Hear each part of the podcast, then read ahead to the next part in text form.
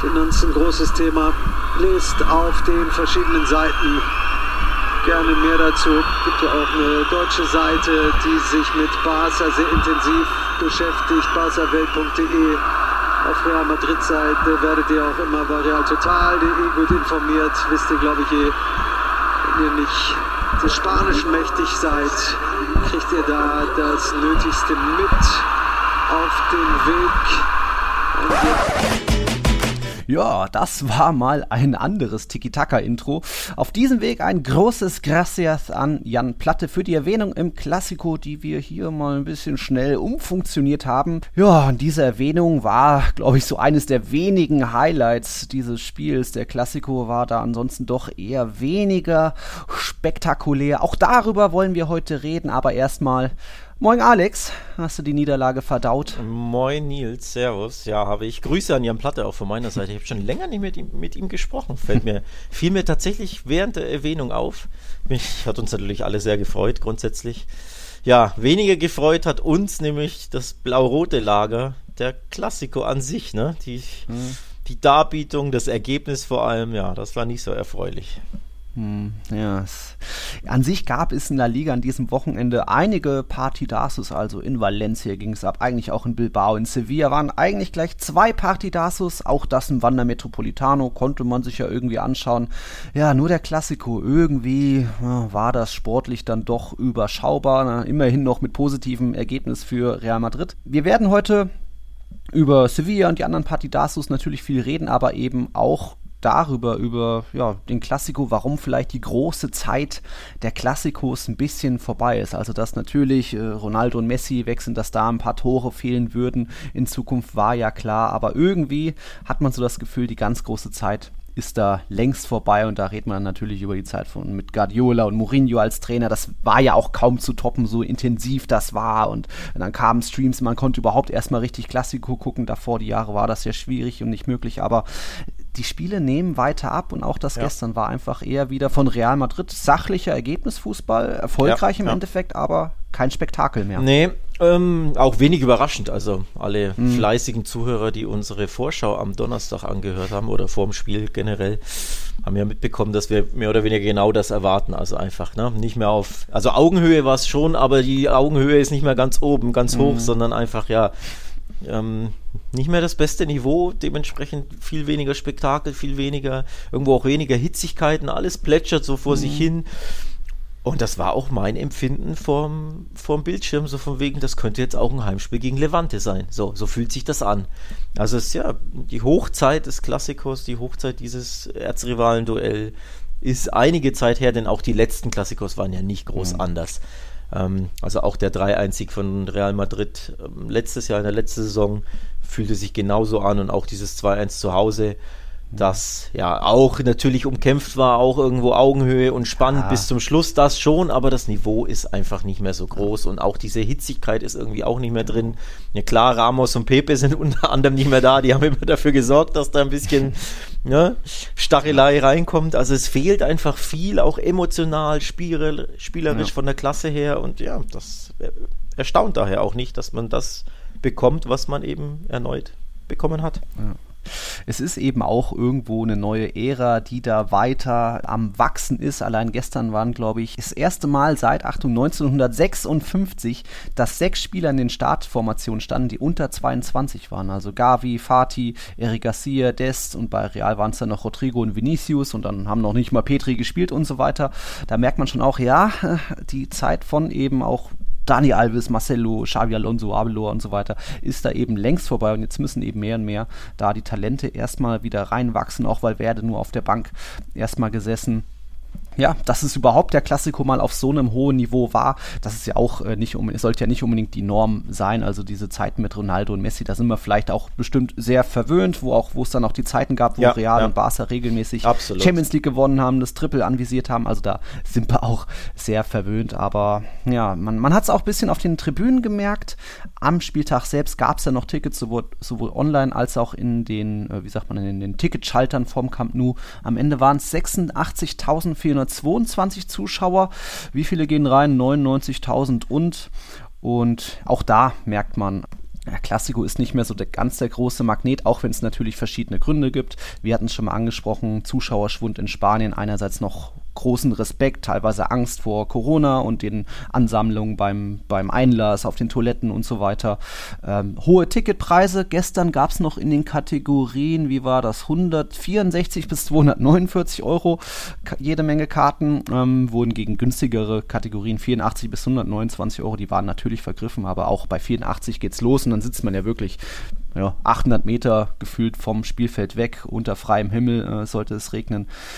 Äh, Preise sind ein Grund, teilweise auch die späten Anstoßzeiten, aber selbst gestern Sonntagnachmittag, da kann jede Familie hin, bei bestem Wetter natürlich. Also, ja. Ja, da kann, kann jede Familie grundsätzlich hin vom, von der Zeit her, aber vom finanziellen Geld. her kann eben ja. nicht jede Familie hin. Das ist ja genau ja. der Grund. Die Preise sind ja.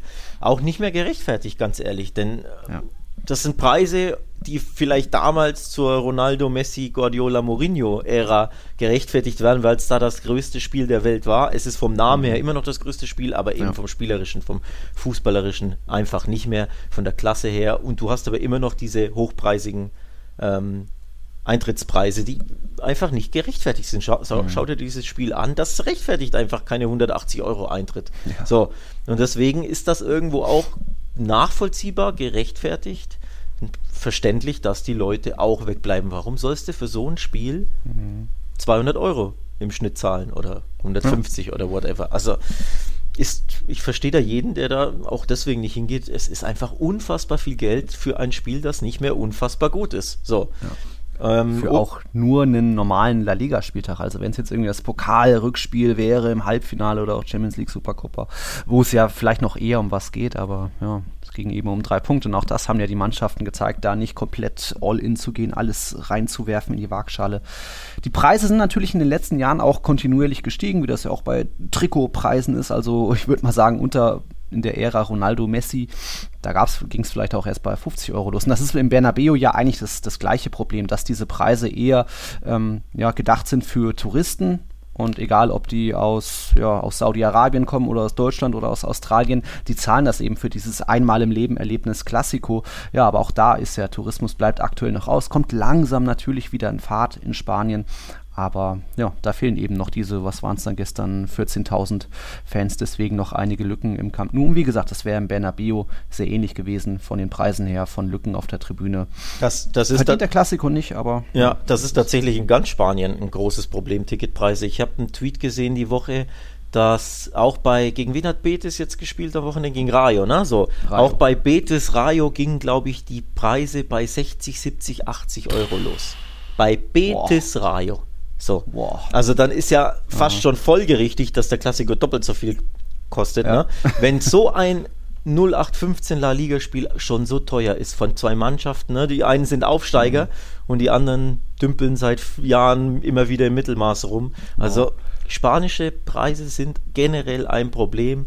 Da wollen die Vereine einfach abzocken. Ich kann mich erinnern, vor Corona hatte ich überlegt, nach Valencia runterzufliegen, zu Valencia Barça. Da gingen, äh, aus Neugierde habe ich nachgeguckt, was die Preise kosten. 100 Euro ging sie los im Mestalla bei Valencia Barça. Da war auch der, oh, Barça kommt, schnell, wir hauen den Top, Top, Top Zuschlag drauf. Also Preise, die eh schon teuer sind, weil Barça kommt, zack, geht's aufs Dreistellige raus. Ähm, und du sitzt aber natürlich dann trotzdem am Arsch der Welt. Ne? Also es, du bist mhm. da nicht mhm. Haupttribüne, also nicht falsch verstehen, wie die Zuhörer, die da nicht sich in Spanien nicht so gut auskennen. Ja. Das sind nicht die guten Tickets, die guten Sitzplätze, das sind wirklich schlechte Sitzplätze im dritten Oberrang ganz oben. Die Feldstecher, die Feldstecherabteilung, genau, die gehen dann bei 100 Euro. Sprich, wenn du schön gegengerade mittig mhm. willst oder ne, irgendwo zweiter Rang, zentral, da zahlst du halt deine 140 bis 100, 160, ne? So, also ja. spanische Preise sind ein Riesenproblem und auch deswegen bleiben statt ja, bleiben gut 15 oder 10.000 Leute weg, die eigentlich noch ins Stadion könnten. Ne? Also klar, auch Corona und natürlich spielt die Depression ne, beim FC mhm. Barcelona eine große Rolle, sportlich, mhm. finanziell, alles institutionell, Messi weg. Auch das spielt natürlich unabhängig von den Preisen eine Rolle, aber so kommt eins zum anderen einfach. Mhm. Und irgendwo, ja, kulminiert sich das alles nach wie vor in den Darbietungen auf dem Platz, die ja auch nicht mehr die besten sind. Ne? Genau.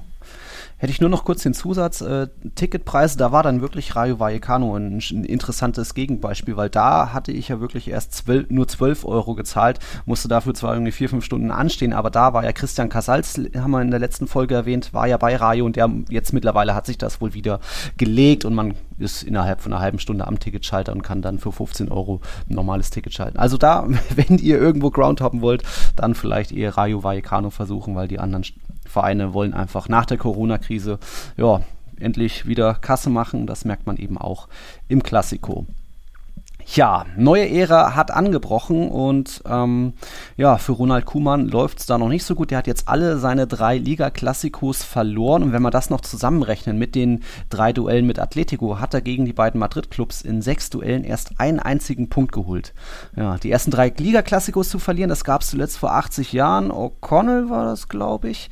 Also da Ronald Kuhmann ja, weiter mit, mit überschaubaren Mitteln. War klar, dass er, glaube ich, verliert. Ich glaube, bei Barca-Welt waren auch alle eure Tipps waren auf Niederlage. Ja, Wahnsinn, ne? Nicht nur du hattest 2-1 getippt Wahnsinn, für Real. Wahnsinn, ne? ähm, also ich war auch er erstaunt. Alle haben auf Niederlage ähm, getippt und es war ja richtig getippt im Nachhinein. Das ist ja, ja. fast schon das, das Traurige. Ja dass alle recht hatten. Ähm, ich muss dazu sagen, wir hatten ja Donnerstag aufgenommen und du hast mich ja Donnerstag schon genötigt, meinen Tipp mhm. abzugeben. Und da wirkte natürlich dieses schlappe 1-0 gegen Dynamo Kiew nach. Wenn du mich Samstag gefragt hättest, beispielsweise oder Sonntag, mhm. hätte ich gesagt, boah, ich gehe eher aufs Unentschieden. Mhm. Aber natürlich, ne, du bist, stehst unter dem frischen Eindruck einer enttäuschenden Partie. Auch wenn mein Tipp natürlich komplett richtig war. Ich hatte ja 1-2, ne? Wie du, ja. glaube ich, auch ne? bei den Tiki-Taka-Tipps. ähm, aber trotzdem, ich wollte sagen, ich stand da noch unter dem Eindruck, am Sonntag wäre ich eher bei, bei Remis gewesen. So in der Regel nämlich tippe ich lieber kurz vor Ampfiff, aber hier bei Tiki-Taka mhm.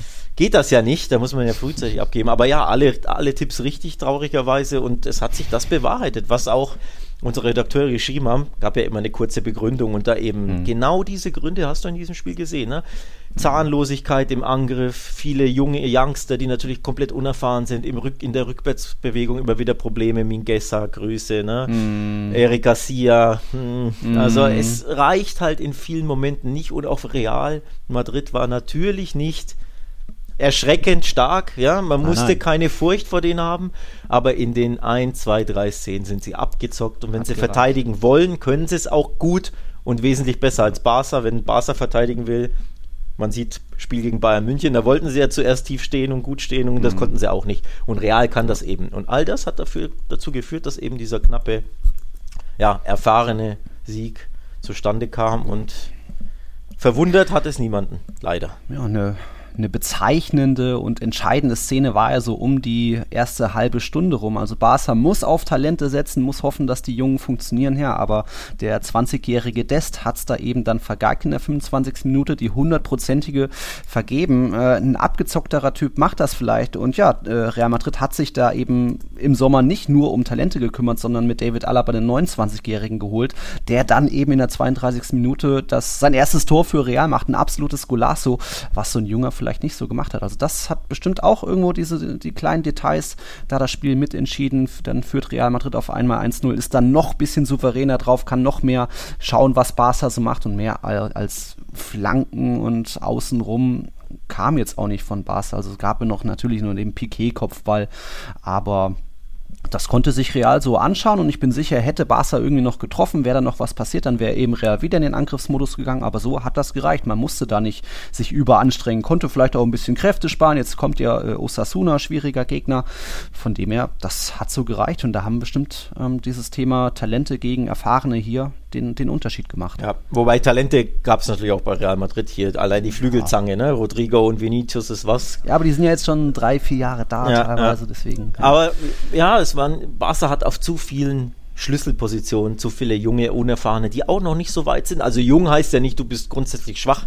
Pedri ist ja das Gegenbeispiel. Der, war, der kam aus der zweiten Liga, ist 18 und war absoluter Stammspieler bei Luis Enrique, bei Barca, Team of the Tournament, EM. Also jung heißt ja nicht mhm. gleich, ne? So, aber in aller Regel zeigt es halt, dir fehlt natürlich was. Und bei Gavi beispielsweise ist es klar, bei Eric Garcia, der hat ja auch nach wie mhm. vor, ich wiederhole es ja immer wieder, der hat ja noch keine, gefühlt keine 30 Pflichtspiele auf dem Buckel weil er ja für Man City ja auch nur ab und zu reinkam. Hm. Und dann ist er ja schon gewechselt. Also sprich, das ist ja im Endeffekt fast schon seine erste Saison so überhaupt. Und wir haben ja. was, acht Spiele gespielt so. Also der, der ist ein Rookie und das siehst du ihm an. Ne? Beim 1-0 geht er nicht, äh, auch wenn er natürlich im Stich gelassen ist und die Fehler sind weiter vorne. Memphis verliert den Ball mhm. fast schon wie ein Rookie, also so ein Fehler darf ihm auch nicht passieren. Ballverlust, mhm. Mingessa geht drauf zaghafter im Zweikampf, wird vernascht von Vinicius. Im Rückwärtsgang macht er dann die Meter nicht. Dann bleibt Memphis auch noch stehen. Natürlich sieht dann die Abwehr blöd aus, weil sie entblößt ist. Aber Erika Garcia geht trotzdem nicht raus auf Dave, mhm. David Alaba. Lass ihn schießen. Und David Alaba hat eine klasse Schusstechnik. Das weiß jeder, der die Bundesliga verfolgt hat. Scheinbar, die Spanier nicht. Die Spanier scheinbar nicht. Erika Garcia scheinbar nicht. Lässt ihn da schießen. Es war ein Top-Schuss und ja. wahrscheinlich auch nicht der höchste XG, aber du musst da rausrücken. So hat Eric ja. Garcia nicht gemacht. Also auch da wieder. Er lernt da durchaus diesen Fehlern hoffentlich, aber in dem mhm. Fall nicht gut verhalten. So, auch beim zweiten Tor. Asensio schießt so spitzen Winkel, Eric Garcia schaltet ab, obwohl er zwei, drei ja, Meter Vorsprung genau. hat vor Vasquez. Vor Vasquez und Vasquez, der natürlich auch schneller ist, aber sprintet einfach durch, schaltet schneller, ist da erfahrener, hat mehr den Riecher nach, ja. keine Ahnung, durch acht Jahre Profitum ja, oder was auch immer. Einfach noch wach. Genau, und Eric Garcia einfach schaltet wieder ab. So, es sind Details, Mhm. Und es fällt auf, dass die jungen, Unerfahrenen, mit Ausnahme Memphis, diese Fehler noch machen. Ne? Mingessa, Eric Garcia, Dest ist ja auch ein Fehler, ein Fehlschuss allein vom Tor. Ne? Mit mehr Erfahrung schiebst du den locker rein. Luke ja. de Jong zum Beispiel hatte eine ähnliche Chance bei seinem einzigen äh, Saisontor. Gegen wen war es? Levante, glaube ich, war auch genauso allein. Und auch mhm. wenn er nicht der tollste Stürmer ist, den hat er halt eiskalt gemacht, weil er halt erfahren ja. ist und weil er ne, so ruhig bleibt. ruhig bleibt. Also deswegen, ja, es sind viele Details mit zu vielen Rookies, mit zu vielen jungen Spielern, die teilweise keine 20, 30, 40 Pflichtspiele auf dem mhm. Buckel haben, die ne, unter 20 noch sind. Da darfst dich auch leider nicht wundern, wenn du halt in entscheidenden Momenten zu spät kommst, zu langsam schaltest, einen Fehler machst, ja. gleich welcher Art.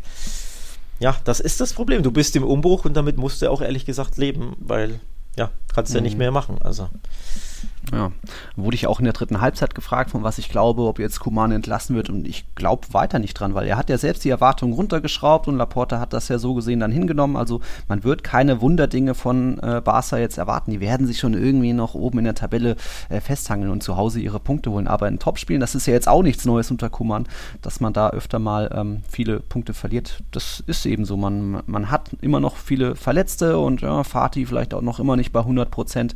Man muss eben mit dem arbeiten, was man hat. Und ein anderer Trainer, weiß nicht, ob der so viel aus Garcia, aus Mingesa noch rausholen könnte. Also es ist einfach eine schwierige Situation und deswegen glaube ich, wird Kuman da weiterhalten. Außer natürlich, es gibt jetzt mal vier Niederlagen hintereinander oder so. Was glaubst du? Ja, also jetzt vor Rayo wird er nicht entlassen. Noch aktuell ähm, ist da die Stimmung nicht so. Bei den Fans vielleicht schon. Äh, Gab es mm. ja mhm. unschöne Szenen nach dem ja. Spiel, ne, wo da sein Auto aufgehalten wurde und genau. Kuman Fuera, glaube ich, haben sie geschrien und so. Das ist ja. unwürdig und auch ja, ja, traurig irgendwo. Das sollte nicht pass äh, passieren. Das solltest du nicht machen. Das ist einfach respektlos. Selbst wenn du noch so unzufrieden mm. bist mit, mit dem Coach. Er ist A immer noch eine Vereinslegende und B macht man das nicht. Man pfeift ja. genauso wie man seine eigenen Spieler nicht auspfeift. Egal, ob es jetzt im Reallager mit Bale seit vielen Jahren ist oder bei Barca mhm. war es ja bei der Gamper-Trophäe um Titi, der ausgepfiffen wurde, oder jetzt eben mhm. ne, Kuman, diese Szenen. Das macht man nicht. Das schadet dem Verein, das schadet deinen Spielern, deinen ne, Verantwortlichen, das macht man nicht. Ähm, Grundsätzlich kann ich natürlich trotzdem verstehen, dass alle unzufrieden sind, weil er ist mhm. kein sonderlich guter Trainer, ähnlich wie bei mhm. Manchester United mit Ole Gunnar Solskjaer. Du, ein, ein, großer Verein hat Probleme, auch auf der Trainerposition. So, also auch das ist ein Grund, warum du ne, nicht gut mhm. abschneidest. Nicht der einzige, es gibt viele Gründe, aber es ist einer davon. Ich glaube nicht, dass sich das jetzt was tut. Dafür war die Leistung zu, ja gut kann man nicht sagen, aber zu okay. Also mhm. Barca hat ja trotzdem alles versucht und alles getan ja. und die Einstellung stimmte vor allem. Ich fand ja. die erste Halbzeit bis zum 0-1 ja ziemlich gut von Barca. Ja. Ähm, also die, diese Anfangs 20 Minuten oder whatever. Ähm, viel mehr geht da leider nicht, auch wegen Kuman, aber viel mhm. mehr kannst du ja nicht machen. Also es war kein sich abschlachten lassen, es war kein, es fehlt an Motivation, es fehlt an Einstellung. Nee, die Mannschaft kann viel mehr leider nicht, aktuell aus verschiedenen Gründen. Ne? Auch weil der Trainer nicht der Beste ist taktisch und auch weil der ja, Spielermaterial. Keinen Plan B mitgibt, keinen Plan Ja, C der Plan B ist halt, ich hau jetzt Luke de Jong rein ja, und flanke auf den blind. Aber sie können ja nicht mal flanken. Also du hast ja gesehen, ja. wie harmlos die Flanken sind und alle aus dem Stand und alle ohne, ne, ohne Schwung und keiner läuft mhm. durch, sondern alle stehen. Also auch die Spieler stehen und dann kriegst du ja keinen mhm. Druck auf irgendwas und gucken nur. Also es ist, der Plan B ist einfach traurig, weil schwach und du hast auch nach wie vor den falschen Spieler dafür mhm. geholt, weil er ist ja trotzdem nicht mal ein guter Kopfballspieler, wie er häufig gezeigt hat. Also der Plan B ist ja traurig. Aber ja, um zu Kuman zu kommen, jetzt wird sich nichts tun, wenn der aber bei Rayo verlieren sollte. Und ganz ehrlich, Rayo, ne? Ja, alle vier Heimspiele gewonnen. Wird richtig, richtig unbequem. Ja. Ich tippe jetzt heute noch nicht, ich warte noch ein bisschen ab, aber ich fürchte, der Tipp ist nicht unbedingt positiv, den ich dann abgeben mhm. werde. Spoiler. Ähm, wenn du den verlierst, wird es halt richtig un unbequem, weil ja. ja, jetzt konnte die Mannschaft nicht mehr machen. Du hast alles probiert. Es ist nicht wirklich mehr drin. All mhm. around, mit dem Trainer zumindest. Aber du kannst niemandem so richtig einen Vorwurf machen. Aber Rayo, wenn gegen einen Aufsteiger das in die Hose geht und dann, ich weiß gar nicht, spielen sie Alaves, glaube ich, am Wochenende, ne? Das sind ja, eigentlich genau. auf dem Papier zwei absolute Pflichtsiege. Ne? Mhm. Aufsteiger und fast bald Absteiger vielleicht, ne? Tabellen, mhm. was sind, ist Alaves letzter, vorletzter? Ne, drittletzter. Drittletzter. Also das muss, eigentlich müssen sechs Punkte sein, wenn das nicht sechs Punkte werden oder eher sogar ne, eine Niederlage und vielleicht nur ein Zitter 1-0 mhm. oder so, dann wird es wieder richtig unbequem, denn dann kommt ja wieder die Länderspielpause. Oder? Ja, bald. Bald, ja. Ja. Also einmal dann auch Champions League. Ah, ja. Genau, und dann kannst du sagen, oh, wäre das vielleicht jetzt der Zeitpunkt. So, also dann geht mhm. das Spiel wieder von vorne los. Ja geht wieder von vorne los. Wir bleiben bei Kuhmann. Ähm, Aurelia Friedrich, unsere Patronin, hat uns da gefragt, Warum redet Kuman so häufig die Spieler schlecht, aber bei Niederlagen wie heute heißt es dann wieder, wir hatten es nicht verdient zu verlieren, obwohl es doch eigentlich eine recht klare Sache war. Also, ja, ja, was, was will man dann sagen? Also grundsätzlich fand ich seine, seine Analyse schon ziemlich spot on. Er hat beispielsweise gesagt, Details haben den großen Einfluss auf das Ergebnis. Es ist ein großer Unterschied, ob du 1-0 führst oder 1-0 zurückliegst. Und das stimmt ja einfach. Wenn das dieses Ding macht, geht das Spiel vielleicht ganz anders aus, zumindest ist die Herangehensweise eine andere, weil dann kann Real nicht mehr abwarten und mauern und ne, mhm. kontern, sondern dann führst du 1-0. Also natürlich machen Details einen Unterschied, da ist er spot on. Grundsätzlich fand ich auch, ähm, gibt ja seine PK komplett auf barcavill.de, wer die Stimmen noch nicht gelesen hat oder noch lesen möchte, ähm, gehe ich mit vielen d'accord. Grundsätzlich fällt es natürlich auf, dass er immer versucht, die Leistung, ja, ich weiß nicht, ob schön zu reden, aber zumindest er wählt oft positive Worte oftmals finde ich, hat er recht. Manchmal ist es zu sehr Sugarcoating und wenn er sich beispielsweise auf mhm. irgendwelche Elfmeter beruft oder so, ne, Schiedsrichter Schelter, bin ich mhm. nicht immer so der Fan von. Und oftmals lobt er sie zu sehr, immer wieder dieses, ja, die Leistung hat gestimmt, ich kann der Mannschaft keinen Vorwurf machen. Ja, wenn du das immer wieder wiederholst, ist das auch irgendwo traurig, ne, weil du ja, sagst, mhm. ja, wir sind nicht besser, sie haben alles versucht, wir sind halt so schwach. Ja, auch scheiße, ne? wenn du das immer sagen mhm. musst. Also, ja, Spieler schlecht reden, weiß ich, hat er das in dem Spiel gemacht? Glaube ich nicht, ne? Ähm, ja, ist ja eher, glaube ich, sonst so, wenn mal Ricky Putsch kritisiert wird oder Mingesa oder so, dass er da gerne mal einen raushaut. Ja, aber in dem Fall hat er es jetzt, glaube ich, gar nicht. Also ich meine nicht, dass er jetzt irgendjemanden. Ne, gestern war gefühlt eher positiv. Gestern war positiv. Verdient, ja, aber ansonsten ja. meckerte er halt eher das, glaube ich. Ja, er ist halt immer sehr ehrlich, ne? Also äh, zu ehrlich. ja. Also wenn er hier Nico González da sagt, wow, das ist ein klarer Fehler, es ist natürlich die Wahrheit. Aber du darfst es halt als Trainer eigentlich nicht öffentlich sagen. Schön gesagt. Also er ist ein bisschen zu ehrlich und zu forsch da manchmal und gleichzeitig ähm, ja, verteidigt er sich auch immer und will halt quasi ähm, nicht immer sagen, ja, wir waren schwach und haben verdient verloren, mhm. weil dann würde er seine Position schwächen und er will ja im Amt bleiben. Also so kommen, kulminieren ja verschiedene Dinge damit rein. Ne? Zum einen willst du ja nicht immer die Mannschaft zu schwach reden, gleichzeitig ja, bist du ehrlich weil das seinem Naturell entspricht, dass er sagt, der Fehler XY einen Fehler, äh, der Spieler XY einen Fehler gemacht, das entspricht seiner Art, der ist da forsch mhm. und knallhart. Aber wenn das nur so wäre, würde er sich selbst enteiern und seinen Job schwächen, also will er doch immer die Mannschaft stark reden und so kommt das irgendwo zusammen, glaube ich. Mhm. Okay. Kuman sagte auch, ich denke, wir hätten uns ein anderes äh, Ergebnis verdient gehabt, vor allem nach der ersten Halbzeit. Und dazu noch Frage von Aurelia. Was wäre eurer Meinung nach das faire Ergebnis gewesen? So das 2-1 oder ein höherer Sieg für Real, unentschieden oder sogar ein Sieg Barca? Und ich würde mal sagen, ähm, da ist wieder das, der große Unterschied, dass Real da einfach ein bisschen konzentrierter, zwingender war in den wenigen Szenen vor dem, vor dem Tor. Also Barca hatte jetzt 12 zu 10 Abschlüsse, aber wenn es darum geht, Schüsse aufs Tor, ist die Bilanz 2 zu 5. Und wenn das Dest-Ding eben drüber geht, aber der Benzema-Volley, wenn er da Testegen anschießt, dann ist da einfach Real ein bisschen gefährlicher. Von, von dem her ist für mich das 2-1 das perfekte Ergebnis. Eigentlich höher wäre jetzt auch nicht unbedingt verdient gewesen. Dafür hat Real dann auch zu wenig investiert, aber eben nochmal die Ansage, wenn Barca doch irgendwie getroffen getroffen hätte, glaube ich, wäre Real da schnell, hätte sich erholt, hätte umgeschalten in Angriffsmodus. Und dass sie das können, weiß man ja, beste Offensive der Liga. Von dem her ist 2-1 für mich das faire Ergebnis. Für mich wäre ein Remis ähm, das gerechte Ergebnis, weil beide einfach auf Augenhöhe nicht, nicht prickelnd waren und du hast immer die ein oder andere große Chance. Piquet-Kopfball war ja auch ne, Zentimeter daneben, Benzema-Volley, mhm. klar, dann die Dest-Chance, Alaba-Chance. Das waren ja so die großen, oder? Aus dem Gedächtnis so die größten, weil der Konter. Oh das Vasquez-Ding ist ja ein Konter in der 90. weil alle vorstürmen. Ne? Also das ist ja. das ja, ist ja klar, Piquet ging dann vor, wollte irgendwie dann den Elfmeter mhm. schinden, was auch immer, ne? hat sich ja da aufgeregt bei der Szene, war ja natürlich nichts. Und deswegen sind sie hinten entblößt. Aber unterm Strich fand ich die Leistung beider Teams waren, wie gesagt, nicht prickelnd und ein Unentschieden wäre für mich das leistungsgerechte Ergebnis mhm. gewesen. Mhm. Aber ja, nochmal, Real in den zwei, drei Szenen abgezockter, wacher, ja. Barca mal wieder nicht und deswegen kannst du ja, kannst dich nicht beschweren. Du bist mhm. äh, trotzdem unterm Strich selbst schuld. Ne? Äh, nochmal, Kuhmann hat selbst gesagt, Details entscheiden. Vorne verballerst du deine Riesenchance, hinten verlierst du zwei, drei Zweikämpfe. Depay macht nicht richtig mit, bist nicht genau am Mann. Dann fällt mhm. dir nichts ein bist unkreativ, gefühlt 45 Minuten lang, ne, bis zum Aguero-Tor, ja. das ja Ergebniskosmetik war. Also du bist selbst schuld, dass du dieses enge Spiel verlierst, genauso wie die letzten Klassikos. Also man darf ja nicht mhm. vergessen, auch der 3-1-Klassiko und der 2-1-Klassiko letztes Jahr waren ja, fand ich, genauso eng und auf das Messer schneide und immer war real diesen Ticken abgezockter, kühler, ne, auch Glück natürlich mit dem äh, Lattenschuss von Iliak Genau, genau. Aber, aber auch da, ne, die Details machen den Unterschied. Ja. Klar, Lattenschuss kannst du niemandem Vorwurf machen, das ist ja. nur Pech, aber in der Abwehr pennst du halt das eine Mal mehr ja. und ne, vorne verballerst du das eine Mal mehr, wie jetzt mhm. bei Dest und deswegen verlierst du so Augenhöhe-Duelle knapp mit ja. 2 zu 1. So, übrigens ist, ähm, habe ich äh, eine Statistik für dich, 2 zu 1 für Real Madrid ist jetzt das häufigste Klassiko-Ergebnis aller Zeiten, habe ich gelesen. Ist ja auch irgendwo uh. bezeichnend, ne? Ein bisschen.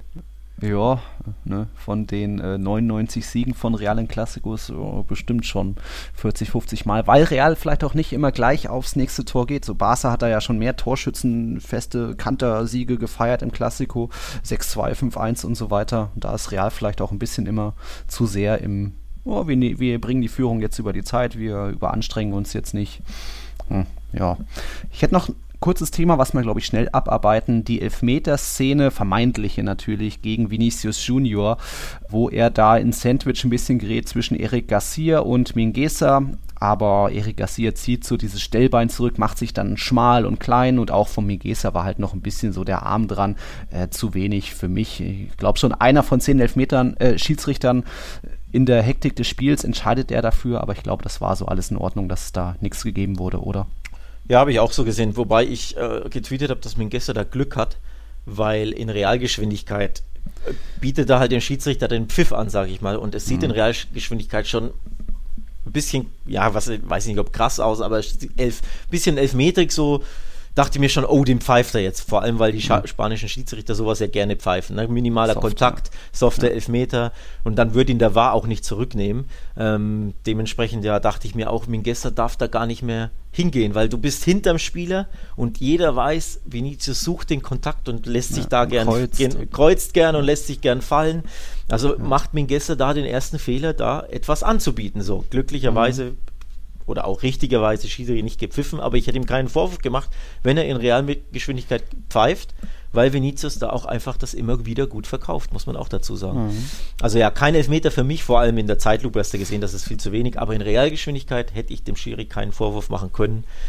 Ja. Weil der Hauptfehler liegt mal wieder bei äh, Mingessa, der sich da jetzt nicht komplett falsch verhält, aber einfach unnötig da ihm nochmal den Kontakt mitgibt. So. Äh, übrigens Nachtrag zum äh, gerechten Ergebnis. XG habe ich jetzt nachgeschaut. 1,60 zu 1,64. Also 1,60 Barca zu 1,64 war es XG. Also die Expected Goals. Also enger kann ein Spiel nicht sein. Deswegen, ja, unentschieden für mich nochmal das gerechtere Ergebnis. Aber kann man machen nichts, wenn du zwei, dreimal einfach pennst. Bist du selbst schuld, nix. ne? Ja.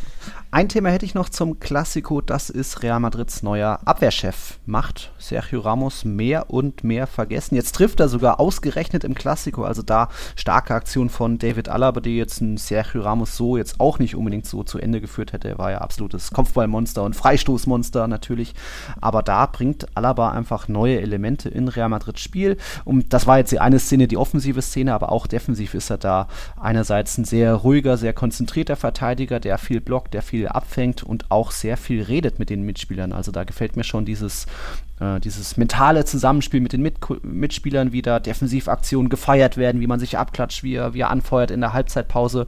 Da, David Alaba, ist da wirklich auf einem sehr guten Weg, auch wenn es jetzt erst ein Tor gab, aber auch schon zwei Vorlagen in seinen bisherigen erst elf Spielen für Real, also da einfach auf einem guten Weg, nach und nach einen Ramos irgendwo vergessen zu machen, auch wenn Ramos natürlich immer eine Legende bleiben wird.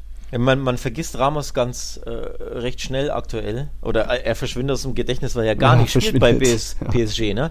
Also er mhm. ist ja, man nimmt ihn ja gar nicht mehr wahr, weil er ja immer noch verletzt ist. Ne? Ja. Oder anders gesagt, sein Körper vielleicht dann doch nicht mehr ganz. Ne? Ja, zeigt ihm, dass es da doch nicht so einfach ist, ja. mit weit über 30 noch Ü jedes Spiel zu machen. Ja, übrigens ähm, auch eine traurige fast schon Statistik. Bei Real Madrid war ein Spanier in der Startelf das war Lukas, ist Lukas, Lukas Vasquez. Ja. So. Und es gab ja viel Gehate gegen Luis Suarez, äh, Luis Suarez, um Gottes Willen, gegen Luis Enrique, warum er bei der EM und auch generell immer noch keine hm. Madrilen beruft. Ja, wen soll er denn berufen? Siehe naja. Klassiko Startelf, ne? Ja. Vasquez, ja, da gibt es wohl bessere Rechtsverteidiger ja. nach wie vor so. Ja. Carvajal verletzt, der war wie gesagt meiner Meinung nach gesetzt ja. und Ramos kannst du ja komplett vergessen. Profifußball ja aktuell gar nicht zu denken, der ist ja nur noch Malade. Also sprich, ne, auch das irgendwo ein Zeichen der Zeit. Mhm. Und ein bisschen, äh, ja, eine klare, klare Ansage ist er von wegen, Klassiko absolut. ist nicht mehr so, auch bezüglich Nationalspielern. Ja, absolut. Okay, dann haben wir, glaube ich, das Thema Klassiko abgearbeitet. Es war ja auch ein Spieltag der Debüttore, also Alaba hat getroffen, Aguero hat getroffen, auch Sirlot hat jetzt sein erstes Tor erzielt, da kommen wir dann gleich zu. Dir fällt sonst auch nichts mehr ein zum Klassiko, oder? Nee, ein bisschen, mhm. äh, übrigens spricht das auch Bände, ein bisschen die Stimmung.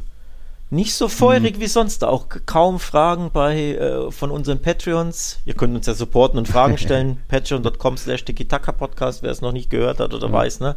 Da könnt ihr, äh, wenn ihr Patreon seid, uns jederzeit Fragen stellen, die wir natürlich hier on air am liebsten be beantworten. Aber mhm. außer Aurelia, Aurelia kam da nichts. Discord war auch ein bisschen ruhig, lahm, mhm. ne? Also man merkt schon, ja. Stadion nicht ausverkauft. Bei mir war die Vorfreude nicht groß, in, in der Barca-Welt-Redaktion nicht.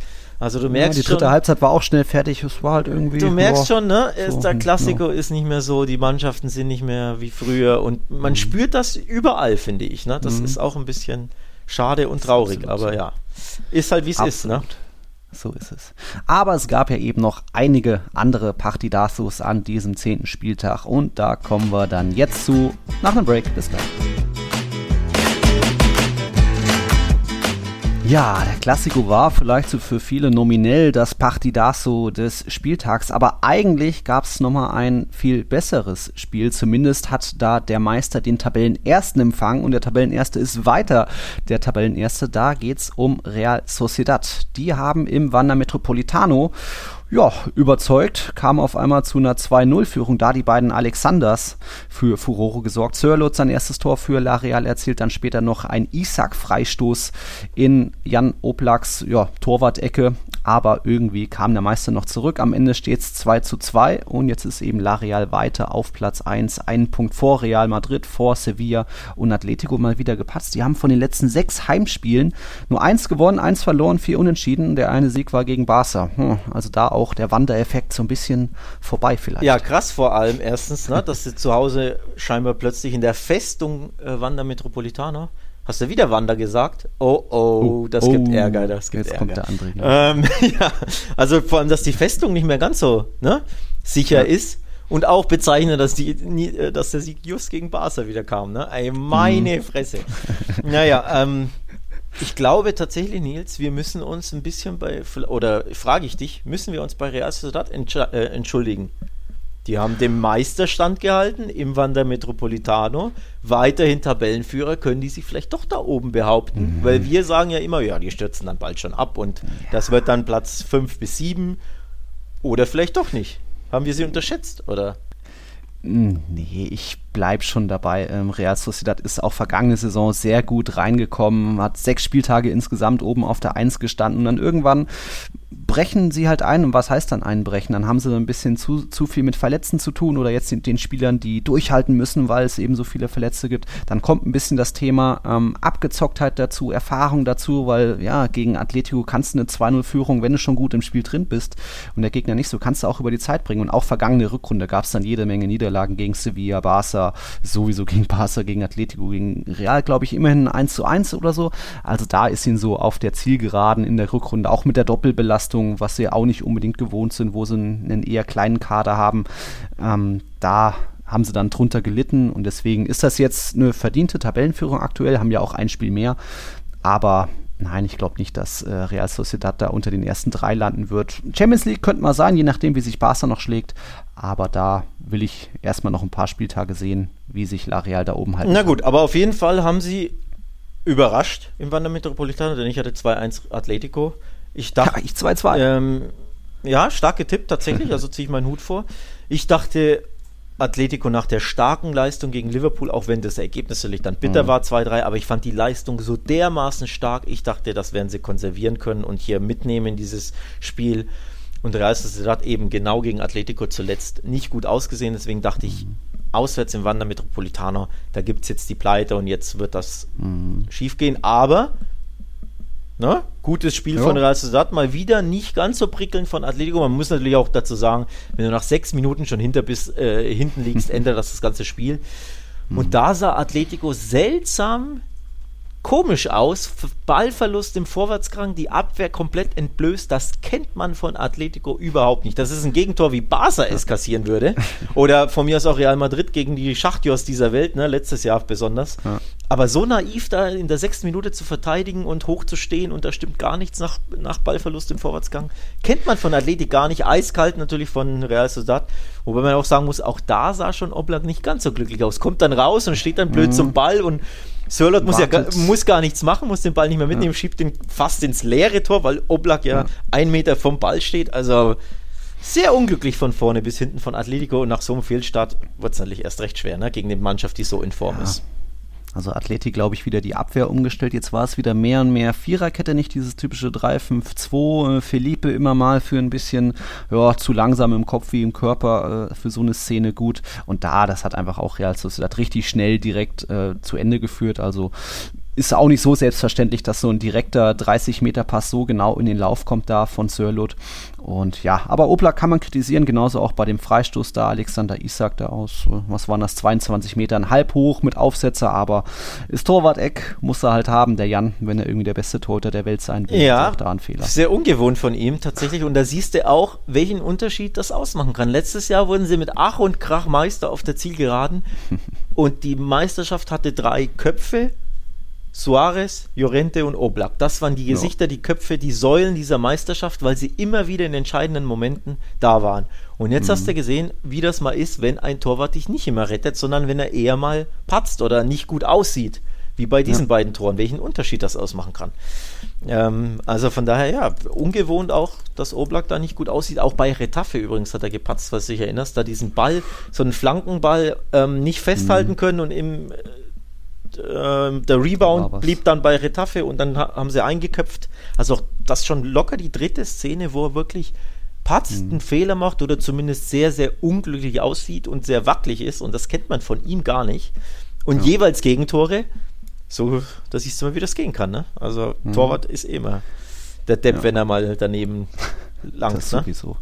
Wenn du schon die Köpfe ansprichst, die berühmten, ja, Oblak daneben gegriffen, jetzt Jurente hat verletzt gefehlt, auch Savic weiter außen vor, Jimenez wieder nur auf der Bank gewesen, aber immerhin vorne der andere dritte Kopf, der ist dann noch da und hat jetzt seine Saisontore 5 und 6 erzielt. Ja, das erste machte natürlich, äh, hat er tausendmal schon im Training gehabt, gefühlvolle Flanke von Joao Felix, dann natürlich Kopfball Luis Suarez, keine große, schwere Aufgabe für ihn, aber dann die Elfmetersituation. Ha. Ei, ei, ei, ne? Ja, Merino, mhm. Stollen berühren den Unterschenkel des Luis Suarez und die uruguayische Fußballschule sieht vor, hinfallen und schreien. ja, Wir kennen es von Maxi Gomez. Das stimmt halt echt, ne? Ah. Ja. Ja. ja. Schon wieder soft, aber Kontakt war halt da. Also. Ja, es, hm. es ist halt. Also bei der Zone auch in Realgeschwindigkeit. Der Kommentator, ich weiß leider nicht, wer es war, hat auch mhm. gesagt, ja, das ist ja gar nichts hier aufstehen, lächerlich, was er da macht, so ne, ungefähr. Mhm. Und auch ich habe da gar nichts erkannt in Realgeschwindigkeit. Denkst du auch, ja, versucht halt wieder irgendwas, wie sie es halt machen, die Südamerikaner generell. Ne? Mhm. Also da gibt es ja weiter andere Spieler, die ähnliches tun.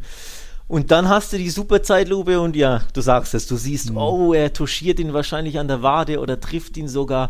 Und dann ist es halt wirklich sehr, sehr schwer für einen Schiedsrichter, wenn er da die Monster super mega Zeitlupe da bekommt und das Fernglas da ranzoomt und er trifft ihn, den nicht zu geben. Aber, oh, mhm. also ja. ist halt auch, ja, ich man kann halt nicht sagen, dass es ein Fehler ist, wenn er ihn da wirklich erwischt an der Warte. Und dann kann ich auch verstehen, dass Suarez natürlich da schreit und zu Boden geht. Wenn du getroffen wirst als Stürmer, ja. machst du das natürlich. Wäre ich wahrscheinlich auch gemacht. Aber es, ist es ein Elfmeter, den man gepfiffen haben möchte, so als neutraler Zuschauer auch generell, weiß ich nicht. Ne? Der Ball war ja, glaube ich, auch schon, hat Der er war schon wieder, war schon ein bisschen wieder weg. also eigentlich schon ja. gespielt. Ja. Minimal touchiert. Boah, er, er ist soft, der Elfmeter, ne? Er ist soft, ja soft. Aber so kam dann Atletico eben noch zum 2 zu 2 Ausgleich. Wieder ein 0-2 aufgeholt. Gegen Liverpool ging das ja nicht gut aus. Da gab es dann noch den, das 2 zu 3. Aber jetzt immerhin ein Punkt beim, gegen den Tabellenführer Real Sociedad. So bleibt jetzt Atletico mit 18 Punkten auf Platz 4. Davor dann eben Sevilla mit 20, Real Madrid mit 20 und Real Sociedad mit 21. Und dann gehen wir doch gleich rüber zu eigentlich dem absoluten Topspiel an diesem Spieltag, was vielleicht auch gar nicht so zu erwarten war, aber acht Tore in Sevilla beim jetzt Tabellendritten. Da hat der FC Sevilla geizt ja auch gerne mal rum mit Toren, aber ja, wenn sie selbst mal drei Gegentore kassieren, also das war doppelt so viel, wie sie vorher kassiert haben in dieser gesamten La Liga-Saison. Da stehen sie jetzt bei drei Gegentoren. Ja, das, da war einiges geboten, auch mit Traumtoren. Oliver Torres ging es sehr los, der Volley. Monsterpatzer und Monster-Traumtore, so, so ungefähr kann man das, oder halt ne, Golassos und wirkliche absolute Aussetzer. Mhm. Brainfarts der, der Sevilla-Spieler. Gut, anders können die ja keine Gegentore kassieren bei der guten Abwehr, aber wer hat da alles gepatzt? Äh, Dimitrovic, Dimitrovic der da aus dem Tor äh, raus. rausgeht, genau, und dann den Ball versch äh, sich verschätzt. Dann hat äh, Diego, Diego, Carlos, Carlos mein Freund, mal wieder einen Fehler gemacht. Mal wieder ein wunderschöner Schuss von Morales, der ja ne, mhm. patentierte Golasso, eine patentierte Golasso-Maschine ist quasi. Mhm. Dann gab es noch einen Golasso von Monier, noch einen wunderschönen äh, Seitfallzieher von Monier, der aber nicht drin war. Ja, also schaut euch unbedingt bei der Zone ja. die Highlights dieses Spiels an. Es ist wirklich grandios. Es ging hoch und runter. Ähm, also muss man sich ansehen. Aber ja, unterm Strich, Partidasso des Spiels. Mhm. Wirklich ja, stark. Und, und zeigt eben Sevilla da weiter in sehr guter Form. Die haben jetzt 20 Punkte. Das ist so der drittbeste Wert. Die hatten, ähm, wann war es? 2014, glaube ich mal, sind sie mit 22 Punkten sogar gestartet. Aber auch da hat es nicht zur Meisterschaft gereicht. Aber aktuell, wo eben Real, äh, Barca und Co. so am Straucheln sind, wird da Sevilla weiter ein Wörtchen mitreden, wie es ja auch im Frühjahr noch Frühjahr ja noch war. Da waren ja auch die Top 4 lange irgendwo äh, mit mathematischen Chancen und Sevilla dann irgendwann, ich glaube, durch eine Elche-Niederlage dann rausgeflogen. Aber trotzdem weiter mit sehr guter Defensive. Jetzt hat zwar Athletic Bilbao mit fünf Gegentoren noch weniger, aber da einfach Sevilla. Oder man sieht einfach, Julien Lopetegui hat sich da eine Mannschaft zusammengebaut, die jetzt im dritten Jahr zusammenspielt wo es hier und da mal vielleicht einen Acuna gibt oder jetzt auch Rafa Mir hat, glaube ich, im vierten Spiel in Folge getroffen für Sevilla. Also da fun funktioniert es einfach, egal wer da eingesetzt wird. Susu, glaube ich, noch den Pfosten getroffen und Munir durfte auch mal wieder. Also egal wer da eingesetzt wird, es funktioniert. Ich habe das Monster-Golasse von Oliver Torres unterschlagen. Volley-Schuss nach einer Ecke. Volley. Absolutes Traumtor. Also unbedingt anschauen. Highlights so. Mhm. Ähm, die Frage ist bei Sevilla tatsächlich, warum sie das, was sie hier in der Liga zeigen, in der Champions League nicht hinbekommen. Wo sie Weil's einfach. reicht in der Champions League. Ja, reichen tut es ja nicht. Wir haben ja noch keinen Sieg. Also, Ja, aber drei Punkte schon. Ja, also. Und das ist gut nach drei Spielen, oder? Ja, ist halt dieses, äh, dieses Abgeklärte. Erstmal nicht verlieren, Hauptsache. Ja. Und dann, wo sind sie? Zweiter oder dritter? Zweiter, trotzdem hinter Salzburg. Also, reicht doch, fragt keiner. Ist, was ist denn das für eine Real Madrid-Einstellung hier? Minimalismus und reicht doch. Nee, du musst doch, du musst doch das maximal rausholen und du bist doch eine bessere Mannschaft als drei Unentschieden ja. gegen Wolfsburg, Lille und, und Salzburg. Also eigentlich musste der Gruppe Erster sein als Sevilla. Ne? So. Ja, naja, aber, aber gut, kann ja. ja. noch kommen alles, aber ja, ich glaube, da sind sie einfach zu vorsichtig und in, in, hm. in La Liga, zumindest zu Hause, spielen sie einfach mehr auf Sieg. Auswärts sind sie eher immer so ein bisschen minimalistisch ja, unterwegs. Ne? Da denken gibt sie, ja schon viele 1-0-Siege. Ja, ja, da gibt es wirklich viele, viele. Das war jetzt eine Ausnahme. Minimalistische, minimalistische Siege und Auftritte, vor allem also bei Celta beispielsweise, war auch sehr bieder. Mhm. Ähm, da gibt es nicht selten. Elche haben sie, glaube ich, sogar verloren, ne? Ja, ja, ich meine. Auch nach, nach ja. minimalistischem Aufwand, der dann mal nicht gut ging. Also ja, unterm Strich auch die Tabelle verdeutlicht und die verdeutlicht es und die Leistung auch. Das wird sehr eng, weil es diese herausragende starke Mannschaft nicht gibt. In, also ich würde Barca sogar da noch irgendwo mit reinnehmen können halbwegs. Du hast mhm. so aktuell vier, fünf Mannschaften, die mehr oder minder auf Augenhöhe sind. Klar, Barca fällt ein bisschen weg, weil auch die Mannschaft im Umbruch ist, aber unterm Strich, es gibt nicht diese herausragende Mannschaft, die davon läuft, die die beste Mannschaft ja. ist in La Liga, wo du sagst, oh, das sind der Meisterschaftsfavorit. Nee, gibt's nicht. Real nicht, hm. Sevilla nicht, Atletico nicht, Real Sociedad sowieso Überraschungstabellenführer erst recht nicht und, und Barca auch nicht. Also, hm. ja. Das ist bezeichnend, finde ich. Ne? La Liga ja. ist ausgeglichen, aber nicht auf dem allerhöchsten Niveau. Ja, auch selten spektakulär. Also jetzt dieses Acht-Tore-Spektakel, natürlich das Spiel mit den meisten Toren. Real hatte ja schon zwei Spiele mit sieben Toren jeweils, aber das absolute Ausnahmen in der ansonstigen äh, Geiz-Tor-Liga, La Liga. Levante kurz noch, ja, jetzt unter neuem Trainer, jetzt kommen zumindest mal die Tore zurück und Morales hat mal wieder das Glück gefunden, aber es hat halt auch nicht gereicht. Jetzt ist Levante seit saisonübergreifend 18 Spieltagen ohne Sieg. Immerhin äh, von ihren 10 Spieltagen haben sie auch 5 Unentschieden geholt. Trotzdem reicht das nur zum vorletzten Platz, weil Alaves hat dagegen gewonnen in Cadiz. 2-0 gewonnen, da auch zwei kleine Geschenke für Joselu, der da Doppelpack erzielt hat und jetzt Alaves nur noch ein Punkt hinter Cadiz und Cadiz hat mir auch schon gesagt, ah, das könnte auch schwierige Saison werden. Letztes Jahr noch überrascht als Aufsteiger, den noch nicht viel, viele kannten und dann eben gegen Real und Barca wichtige Punkte geholt. Und das System ist halt mittlerweile mehr und mehr entschlüsselt, ihre passive, defensive Spielweise. Und wenn sogar Alaves in Cadiz gewinnt, hat das, glaube ich, auch schon einiges zu bedeuten. Ja, und äh, der Druck steigt so auf heute Abend auf Retafe und auf Celta. Kleines mhm. Krisenduell. ähm, Retafe jetzt fünf Punkte Rückstand auf Nicht-Abstiegsplatz. Das ist tatsächlich schon oh. ein bisschen happig nach neun Spielen.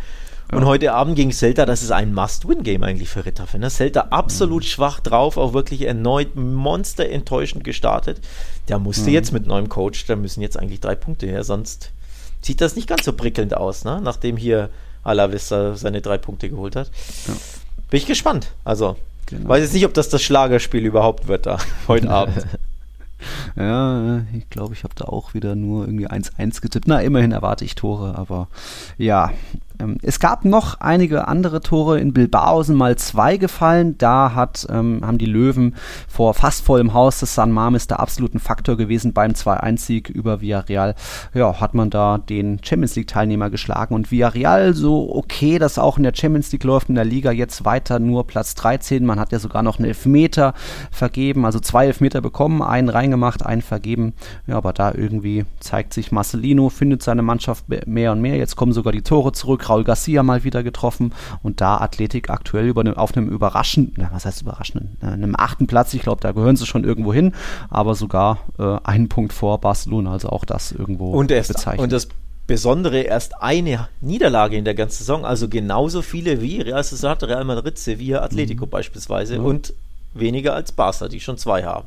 Deswegen, ja. ne, sie sind bis, die Löwen sind bissig und einfach schwer zu knacken. Wenig Tore, mhm. Abwehr steht traditionell gut, Traditionell haben sie äh, Schwierigkeiten, Tore zu schießen. Oft endet es im Remis, aber halt einfach mhm. sehr, sehr unbequem zu bespielen. Und ja, ähm, so ein bisschen, ja, bei Villarreal kann man schon sagen, absoluter Fehlstart, oder? Zwei Siege ja. aus neun Spielen, da braucht man jetzt auch nicht groß sugarcoaten, mhm. auch wenn die auch erst zweimal verloren haben. Das war ja erst die zweite Niederlage jetzt. Mhm. Aber das ist viel, viel, viel zu dürftig für den Europa League-Sieger, der ja traditionell mindestens Fünfter, Sechster werden, wird, werden will, eigentlich in die Champions League. Das ist, die, ne, mhm. das, ist das Ziel grundsätzlich schon äh, immer. Dann nur zwei mickrige Siege, zehn mickrige Tore aus neuen Spielen. Ja. Platz 13, das ist sehr, sehr dürftig und enttäuschend. Ja, jetzt kommt natürlich erst nach und nach Gerard Moreno zurück. Der hat der Mannschaft ja lange gefehlt, aber ja, trotzdem ist auch da oft zu sehr unter Emery. Oh, wir haben den Punkt, den halten wir mal lieber und in Bernabeu riskieren wir auch nicht noch mehr und sind mit dem 0-0 zufrieden. Ja, das ist dann eben doch, reicht da nicht ganz. Noch ein Partidaso hat man, äh, wir hatten ja noch ein zweites in Sevilla, da hat eben Betis Rayo Vallecano geschlagen.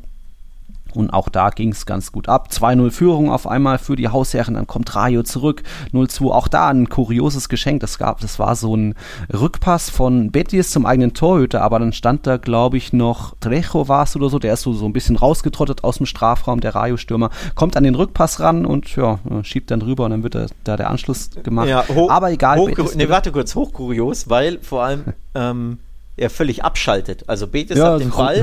Guckt. Er, er guckt schon nach unten, ah, Chance vertan, uh, Pass kam nicht an Bock. oder so.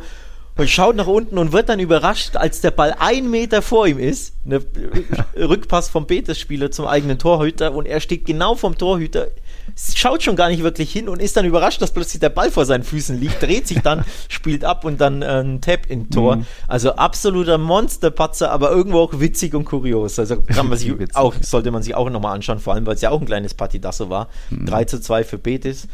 Und da ja. sieht man, wie der Rayo kann übrigens Fußball spielen, ja, mhm. und kann mithalten und forsch nach vorne und die beiden Tore auch immer mit Vollgas rennen sie drauf und sprinten durch und also die können wirklich sehr gut Fußball spielen, trauen sich was zu, haben nach wie vor Selbstbewusstsein und genau deswegen habe ich so viel Angst.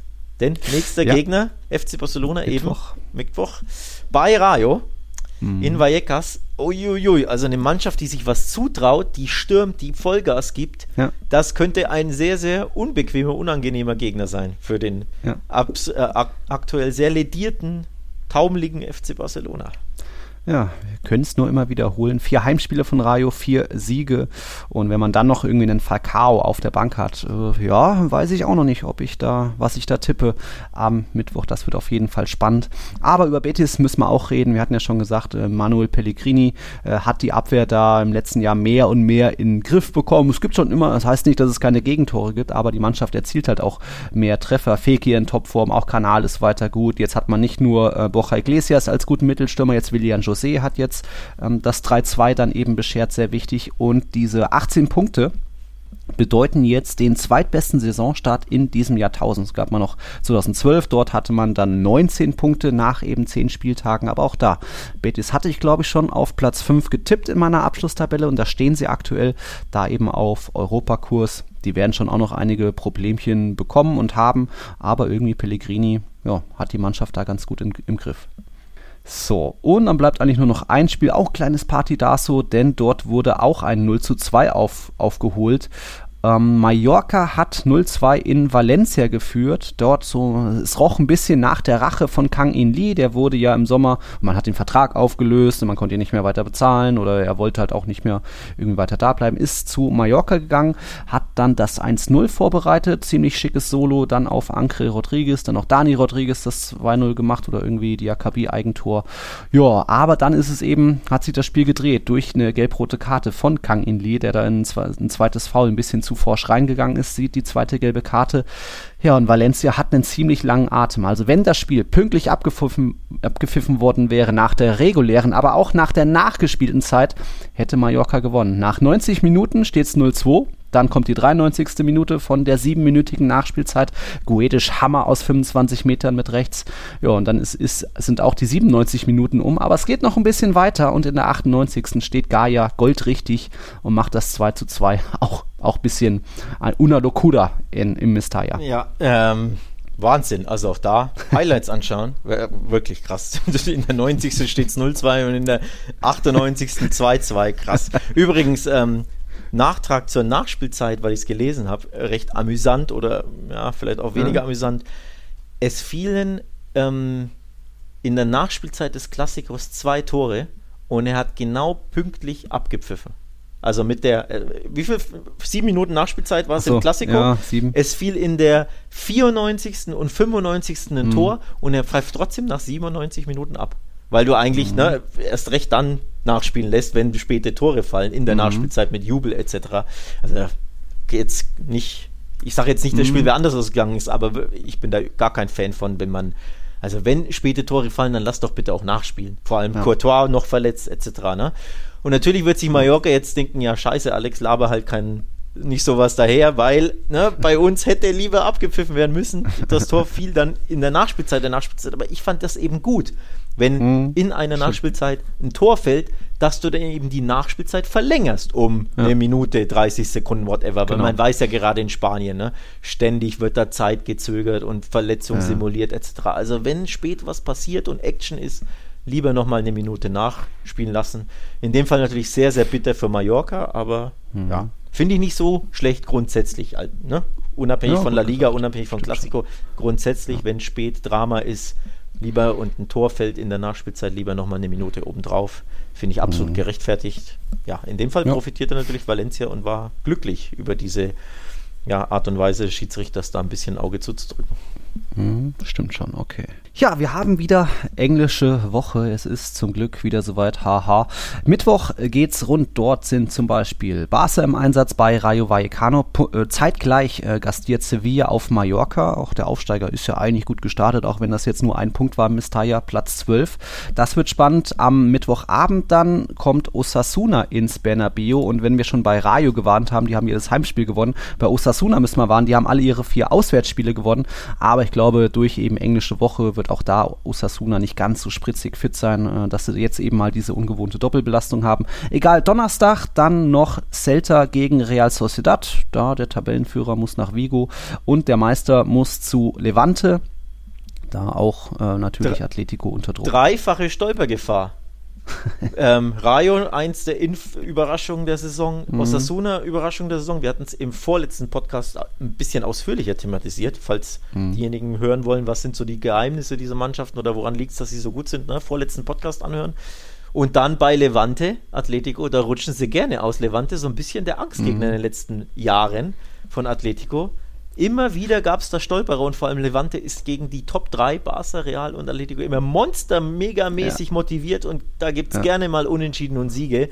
Also Morales noch mal mehr Golasso. Genau, Gefahr. also wirklich dreifache Stolpergefahr für die ja. drei Granden, wobei natürlich auf dem Papier Real Madrid das leichteste Spiel hat, einfach weil sie auch zu Hause spielen. Also in Osasuna wäre es, glaube ich, auch noch mal unbequemer. Ja, ähm, stimme ich zu. Aus daheim im Bernabeu sollte das klar gehen, aber trotzdem muss keinesfalls unterschätzen, weil die sind wirklich richtig mhm. gut drauf. Also drei interessante Spiele, wenn auch nicht auf den ersten Blick, aber mhm. zumindest auf den zweiten. Also wäre vorsichtig mit den Tipps.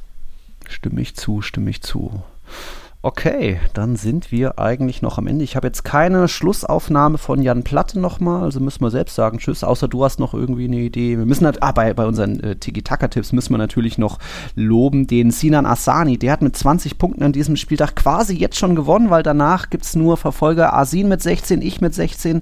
Da kommt ihm, kann ihm keiner mehr die, den Spieltagssieg abnehmen, nur noch teilen, je nachdem wie heute Getafe gegen Celta noch ausgeht.